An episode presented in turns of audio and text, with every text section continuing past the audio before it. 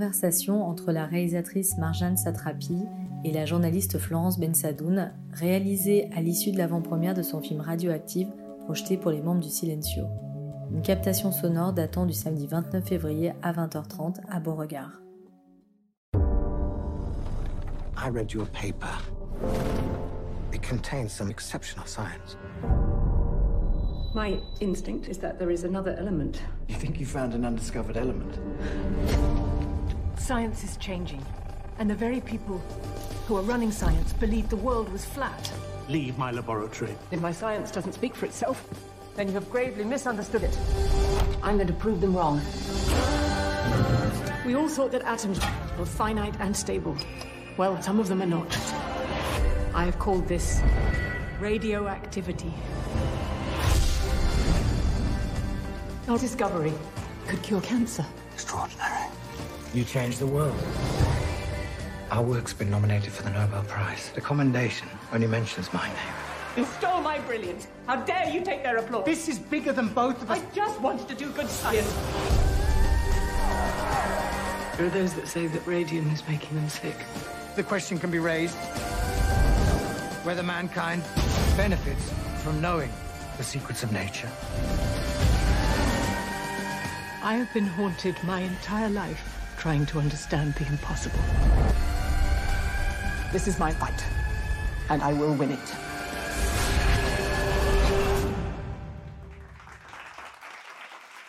Merci beaucoup.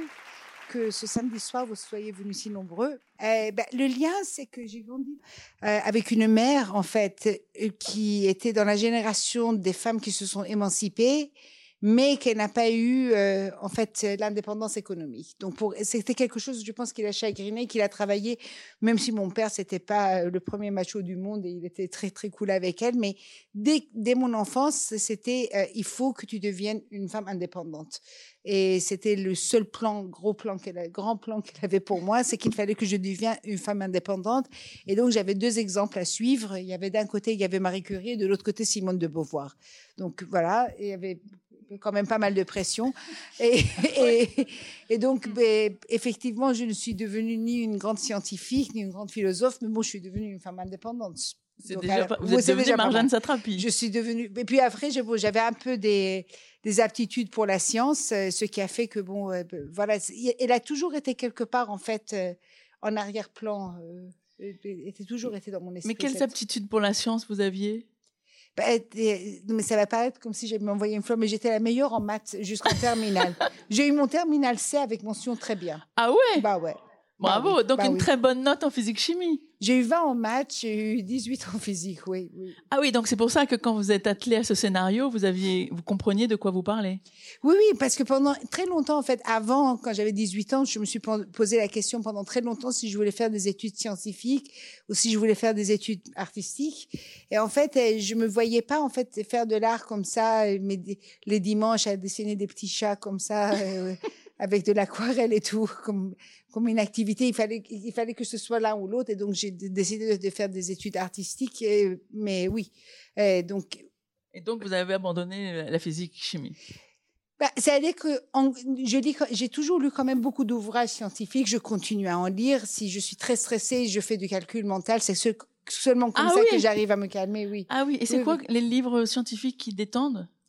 Euh, bah, je, je sais pas. Il y en a plein, par exemple sur la physique quantique. Il y a plein Ah de oui. choses que je ne comprends pas, mais il y a plein de choses que je comprends aussi. D'accord. oui. Donc là, quand vous avez travaillé le scénario, vous compreniez. Eh, pas toujours. Il a fallu quand même replonger dans, plein de choses. Et puis, il, a, il, il a, il a- j'ai fallu, il a fallu en fait que je fasse toutes les expériences que vous voyez. Par exemple, avec, euh, avec cet électro, électromépiéceau électrique, il a fallu que je fasse l'expérience moi-même parce que vous savez, il faut quand même que moi j'y crois, que je comprenne. L'acteur, il faut qu'il sache exactement ce qu'il est en train de faire pour que le spectateur y croit. Si on ne sait pas, ça se sent qu'il y a un truc qui va pas, quoi. Et Rosamund Pike, elle comprenait aussi Ben écoutez, la chose qui était qui était très importante pour moi, c'est que Ma- Marie Curie, c'est pas juste une femme très intelligente, c'est quand même une des personnes les plus intelligentes de la Terre. Et je ne pense pas qu'on puisse feindre l'intelligence. C'est-à-dire que quelqu'un qui est intelligent peut toujours prétendre être con, mais l'inverse c'est pas vrai, quoi. C'est comme vous le savez, parce que vous pouvez pas dire ah je vais avoir une lueur dans les yeux et je vais paraître très intelligente, ça, ça marche pas. Et donc il me fallait déjà une actrice qui ait vraiment une intelligence euh, supérieure et puis quelque chose de féroce aussi parce qu'il y a quelque chose de féroce, Madame Curie. Alors c'était très marrant. Les premières fois qu'on a montré les films, par exemple, aux financiers et tout ça, et il y avait ce truc qui me disait, mais il est vraiment dur. Et j'étais, ah, mais si, s'il s'agit d'un homme, par exemple, par exemple, on va dire, oh, Pablo Picasso, quel gros connard avec les femmes, mais c'était un grand génie, donc c'est un grand génie. Et c'est vrai que c'était un gros connard avec les femmes, et c'est vrai que c'était un très grand génie et, ce qui reste, c'est que c'était un très grand peintre. Mm. Et dès qu'il s'agit de femmes, il faut toujours que nous, nous soyons douces et, savez, quand même, il faut nous protéger, on est douce et tout ça. Et alors que, je sais pas, la douceur, ça fait même pas partie, je sais pas, des, 20 qualités que moi je m'attribue euh, à moi mes, mes, amis non plus. Donc et à ce truc aussi on ne devient pas Madame Curie tout en étant une sorte de crème chantilly toute mignonne et tout et ça ne marche pas. On est Madame Curie parce que il y a aussi une férocité en nous. Donc il fallait les deux et Rosamund Pike elle avait et l'intelligence et la et, la, férocité. Ouais mais dans ce film, évidemment que c'est un portrait de Marie Curie, c'est aussi un biopic des, des découvertes qu'elle a faites, parce que ces découvertes ont changé l'humanité. Et tous les petits euh, euh, passages où on voit Hiroshima, où on voit euh, Nevada et puis Tchernobyl, pour nous réinscrire qu'en fait, sa découverte continue à nous habiter, qu'elle a rendu visible l'invisible, enfin toutes ces choses-là très importantes. Mais j'ai aussi l'impression que, bah, peut-être je me trompe complètement, mais que c'est aussi l'histoire d'amour que cette femme forte, féroce, intelligente, était aussi une femme follement amoureuse de son mari et que ça c'était euh, ça vous a plu ça? Ben, énormément en fait. Et quand mon agent m'a envoyé le scénario il a dit ils, vont, ils veulent faire un film sur Marie Marie Curie. J'étais là mais à quoi bon refaire un film sur Marie Curie alors qu'il y en a eu je sais pas quatre ou cinq depuis les années 40 euh, qui a eu des séries, qui a eu des documentaires et encore et encore. Et il me dit oui, mais lui lu parce que le titre du film c'est Radioactive et c'est pas Marie Curie. Et je l'ai lu et en fait il y avait quelque chose qui était très étonnant. C'est le seul couple que je connais sur cette terre où leur histoire d'amour, leur découverte et leur mort, c'est en fait la même histoire. Mmh. Normalement, vous avez une histoire d'amour qui n'a rien à voir avec votre vie scientifique, et puis votre mort, c'est encore un troisième sujet. Et là, les trois, c'était un seul sujet. Et puis, il y a aussi cette histoire où, en fait, avec la découverte de la radioactivité, la face du monde a complètement changé. C'est-à-dire, en très bien, parce que depuis la Grèce antique jusqu'au début du XXe siècle, personne euh, ne savait comment guérir le cancer. Or, on savait que cette maladie s'appelait le cancer, mais on ne savait pas comment y remédier. Et c'est vrai que la radioactivité soigne les cancers. Et encore aujourd'hui, euh, on soigne le cancer grâce à la radioactivité, radioactivité artificielle du coup découverte par Irène Curie. Donc mmh. ça c'est vrai. Mais après c'est vrai aussi qu'il y a la bombe atomique, c'est vrai qu'il y a aussi tout l'équilibre du monde qui a changé après euh, après après cette découverte. Et en fait pour moi la question c'était l'éthique de la science et pas tellement parce que on pose toujours l'éthique de la science comme s'il s'agissait de la responsabilité du scientifique. Mmh. Mais le scientifique ne fait que découvrir. C'est, il découvre quelque chose. En plus, il s'agit, il le donne au monde, et après c'est l'usage que nous on fait. Qu'est-ce qu'on en fait avec ces découvertes? Quelle quelle utilité? Parce qu'on peut l'utiliser très bien comme très mal, et ça c'est vrai pour tout. Et c'est ça ce qui m'intéresse aussi, de, de, de, se poser réellement cette question. Et c'est vrai que les choses terribles existent, mais la radioactivité, même d'une façon plus générale, c'est après le Big Bang, en fait, la vie a pu euh, apparaître sur la Terre au moment où cette Terre a cessé d'être radioactive. C'est comme ça que la vie, c'est après ça que la vie a apparu. Donc on peut dire que la radioactivité, c'est la mort et que donc il ne faut pas de radioactivité. Or, le plus grand élément de notre monde, c'est le Soleil qui est une boule de radioactivité. Et sans le Soleil, il n'y a pas de vie non plus. Donc, vous voyez, la question, c'est toujours, il y a toujours les deux côtés euh, en même temps. C'est ça ce qui est passionnant, en fait.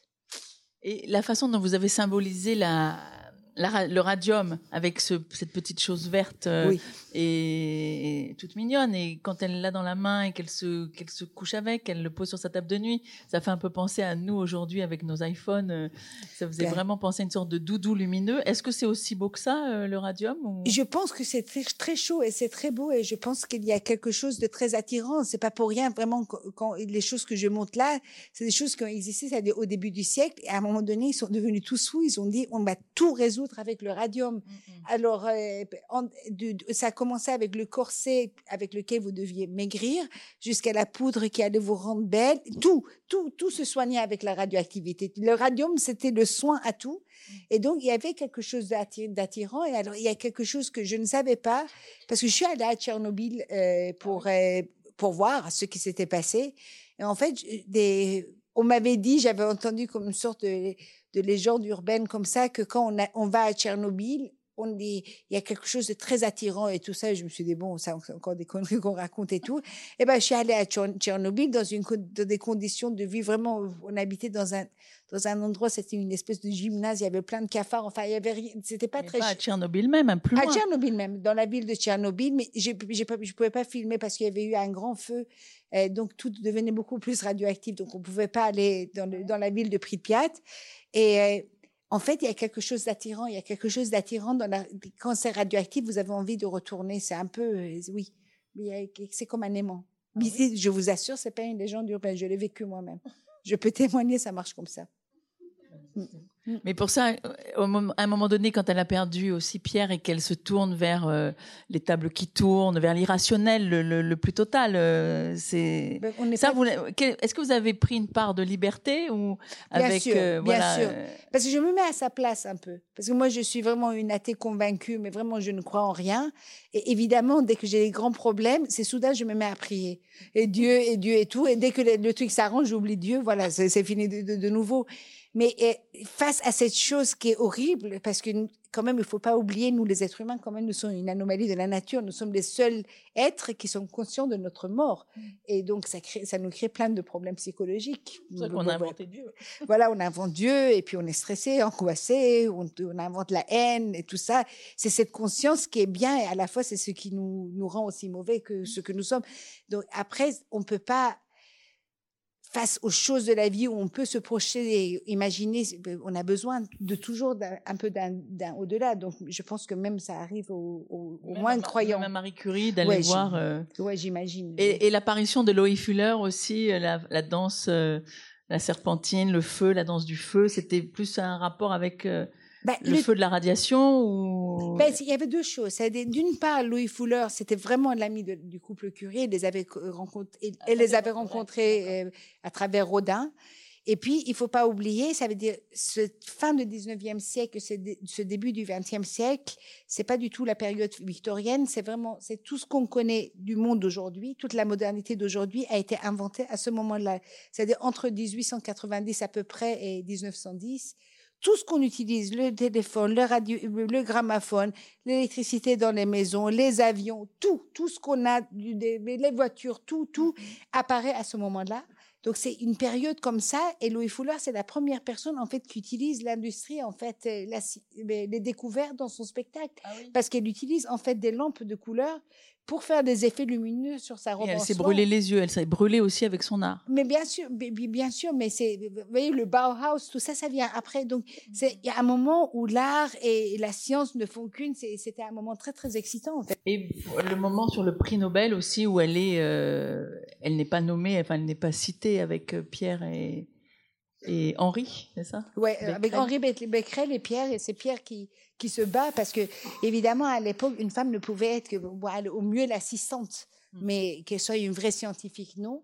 Donc, euh, Pierre Curie s'est beaucoup battu. Et puis, la deuxième fois, quand il y a eu le déferlement de haine contre elle, on ne voulait pas qu'elle vienne, là, je me suis renseignée auprès du, euh, du comité de Nobel à Stockholm. Euh, et c'est eh, le mouvement des femmes de Stockholm a existé, sauf que ça a disparu des archives. Mais c'est un peu comme l'histoire d'Alice Guy Blaché. Vous voyez, c'est cette, c'est cette femme française qui invente pratiquement le premier film de fiction. C'est elle qui le fait. Elle tourne plus de 1000 films. Ouais elle arrive à faire des films parlants avant tout le monde. Elle invente un studio. Elle, invente un studio. Et puis après, on la vire complètement des archives de Gaumont. Elle n'existe nulle part, alors que pratiquement un, grand pan de l'histoire du cinéma, elle a inventé à elle toute seule.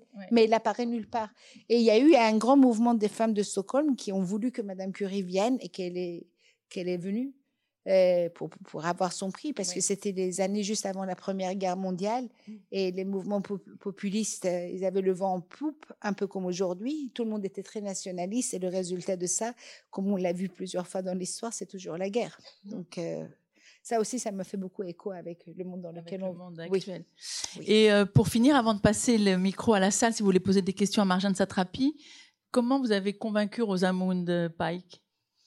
De venir dans cette aventure et de porter ce costume qui n'est pas un costume facile parce qu'en effet, elle est féroce, elle est parfois dure euh, et puis elle porte une charge historique énorme. Oui, oui, énorme. Eh ben, écoutez, je l'ai, je l'ai rencontré, j'avais rencontré deux, trois actrices avant, mais à chaque fois, euh, il y en avait un qui avait des yeux aquatiques, vous savez, ces yeux où j'avais l'impression qu'il allait pleurer à chaque instant. J'étais, ah bon, là, c'est pas possible. Et il y avait- j'en ai rencontré une autre, je trouvais qu'elle était con, donc c'était pas possible non plus.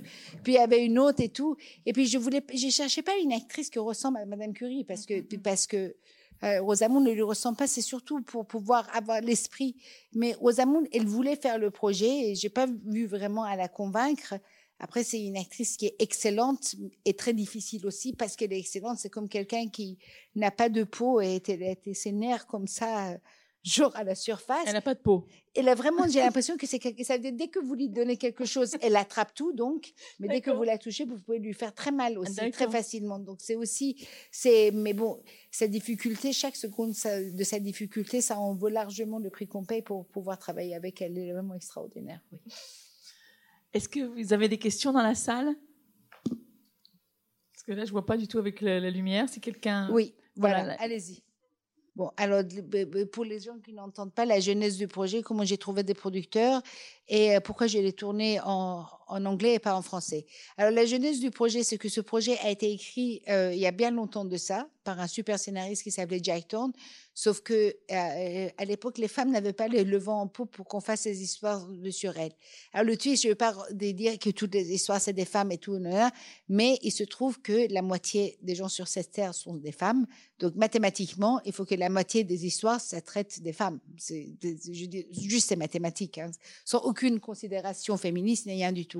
Or, non seulement il n'y a pas, il n'y a pas la moitié qui sont des femmes, en plus, dès que vous, il s'agit d'une femme, elle est toujours liée à quelqu'un. C'est, alors, ça commence, elle est la fille d'eux, après c'est la fiancée d'eux, après c'est la maîtresse d'eux, après ça devient la femme d'eux, puis ça devient la femme trompée d'eux, la grand-mère d'eux, blabla, mais elle est toujours associée à quelqu'un. Et j'aimais bien que ce soit une femme où elle, existe, elle, en dehors de tous les gens qui l'entourent. Mais bon, le, le monde a changé et soudain, il y a eu de l'intérêt. Et donc, euh, quand le projet il était venu, je suis allée voir, c'était le producteur était anglais, donc je suis allée voir à Londres et je leur ai dit que ce projet, il y avait que moi qui pouvais le faire et il n'avait pas d'autre choix parce que sinon je, je pourrais faire des choses terribles. Ils ont eu très peur. Ouais, en plus, vu du pays dont je suis issue, vous pouvez imaginer toutes les choses terribles que je suis capable de faire. Donc, j'ai fait. Mais bon, voilà, je pense que je leur ai dit les choses les plus intéressantes, enfin, le plus convaincantes, en fait, certainement. Et puis, vous savez, pour l'histoire de la langue, moi, j'ai déjà tourné, j'ai déjà fait Persopolis en français, c'est-à-dire ma langue maternelle, qui est le persan. Euh, je l'ai fait en français parce que et ça m'a jamais posé aucune question. Je pense qu'il y a des histoires, par exemple, où la langue joue un rôle très important. C'est un personnage. C'est-à-dire, ça ne peut pas se passer dans une autre langue parce que cette langue, c'est aussi une grande partie de cette identité. Mais même pour un truc comme Persepolis, qui parle quand même de la révolution iranienne, je pense que c'est une his- histoire de dictature. Et donc, que ce, se se passe en Iran, en Chine, en Chili, dans tous les pays qui ont connu la dictature, je pense que l'histoire est la même. Et donc, j'ai toujours pensé que de le faire en français, ça le rendait plus international. Et j'avais raison. Et voilà. Et Marie Curie, ça fait partie de- des- mêmes choses. C'est- du même cas. Cette histoire, ça va au-delà de l'histoire de, de juste la France. Et puis, il faut bien dire, c'est que quand, quand vous tournez un film en anglais, quand même, le choix que j'ai, par exemple, pour les acteurs, c'est beaucoup plus vaste. Si en France, il y a 20 très bonnes actrices, dans le monde anglo-saxon, j'en ai 800 très bonnes actrices. Ou- Bon, n'exagérons pas, les 400, mais quand même, ça fait 20 fois plus. Donc, euh, le choix est, beaucoup plus vaste. Donc, c'est pour cette raison-là. Je vous en prie. Bonjour, je voulais savoir par rapport euh, à la radioactivité, vous avez traité les aspects un peu négatifs aussi de la, radioactivité. Et euh, hein, pourquoi vous avez vous avez pas poussé carrément vers l'actualité, vers en fait par exemple euh, vers euh, Fukushima qui, qui fuit encore euh, de nos jours. Oui. Donc là, on collait complètement plus qu'à l'actualité vu qu'on le vit encore et, et ça pollue encore et on sait même pas comment l'arrêter à ce jour. Donc là, vous êtes, enfin, vous êtes allé carrément jusqu'en 86. Et voilà. Et puis aussi, en fait, la radioactivité, c'est un fort écho en France, vu qu'on est le pays le plus radioactif au monde. Enfin, on a le plus de, enfin, par rapport au nombre d'habitants, on a le plus de centrales. Et donc, euh, enfin, ça a un écho ici. Je sais pas si vous aviez voulu euh, montrer aussi, euh, enfin, ça aussi. Bah, écoutez, la chose c'est que en fait, il faut à un moment donné arrêter. De, l'histoire, c'était c'était une découverte du XXe siècle, et donc je parlais du XXe siècle. Et il y a d'autres choses que j'ai pas évoquées, par exemple que Marie Curie et Einstein, ils étaient super potes parce que c'est vrai, ils étaient, ils étaient de très bons amis. Mais il y a un moment donné où il y a euh, des choses parce qu'on a une narration, il faut qu'on le tienne et que à un moment donné, il faut que ça finisse. Après, vous savez, j'étais très très négative sur l'histoire de la radioactivité. J'étais contre les centrales nucléaires, voilà, voilà. Et en fait, vous vous rendez compte, en fait, quand vous, vous allez dans un sujet, c'est dès qu'on apprend plus, on se rend compte que c'est beaucoup plus complexe que, ça. Par exemple, tout le euh, traitement contre le cancer, c'est aussi fait dans les réacteurs atomiques. Aussi, il n'y a pas, s'il n'y a pas de centrale atomique, il n'y a pas de traitement contre le cancer. Et qu'aujourd'hui, par exemple, pour une tonne de, de matière radioactive, vous avez un kilo de déchets radioactifs, chose qui est énorme. Mais si, par exemple, ils arrivent à réduire ça à un gramme, euh, ça, ça, ce n'est plus un problème. Et en même temps, par exemple, de l'autre côté, je voyais les Allemands qui nous font tout le temps le moral en disant qu'on n'est pas écologique et tout ça. Et eux, ils utilisent le charbon. Et ils, ils, ils achètent l'électricité française. Ça leur pose aucun problème de l'acheter, mais ils veulent pas produire. Oui, et puis ils disent par exemple, j'ai beaucoup d'amis allemands, euh, aussi des verts allemands qui disaient qu'on pouvait faire marcher les voitures avec euh, le, la colza. C'est sûr, on peut faire marcher, mais alors bye bye la forêt noire, parce que vous savez, pour euh, faire de trucs avec la colza, il faut plus de forêt, hein, il faut faire que de la plantation de colza. Donc à chaque fois que vous avez quelque chose, vous avez aussi le contre-coup. Donc j'ai pas, sais pas, je voulais pas faire un jugement sur la radioactivité, sur, en fait si vous voulez, euh, Hiroshima, c'est un crime de guerre, évidemment. Euh, les essais nucléaires qu'on a continué à faire, et même Chirac a fait, et c'est des choses sur lesquelles on sait qu'il y a des, des, des, effets négatifs, et les États, cyniquement, ils ont continué à le faire. Donc, c'est, euh, Tchernobyl, euh, c'est un accident, mais le type qui, en fait, c'est quelqu'un qui va avoir un médaille de plus du Parti communiste, et en même temps qui sait que le réacteur numéro 5, c'est en, c'est pas vraiment, il faut pas faire le stress test à ce moment-là. Il le fait parce qu'il veut son putain de médaille et ce n'est que ça et ça explose. Et après, il monte la population.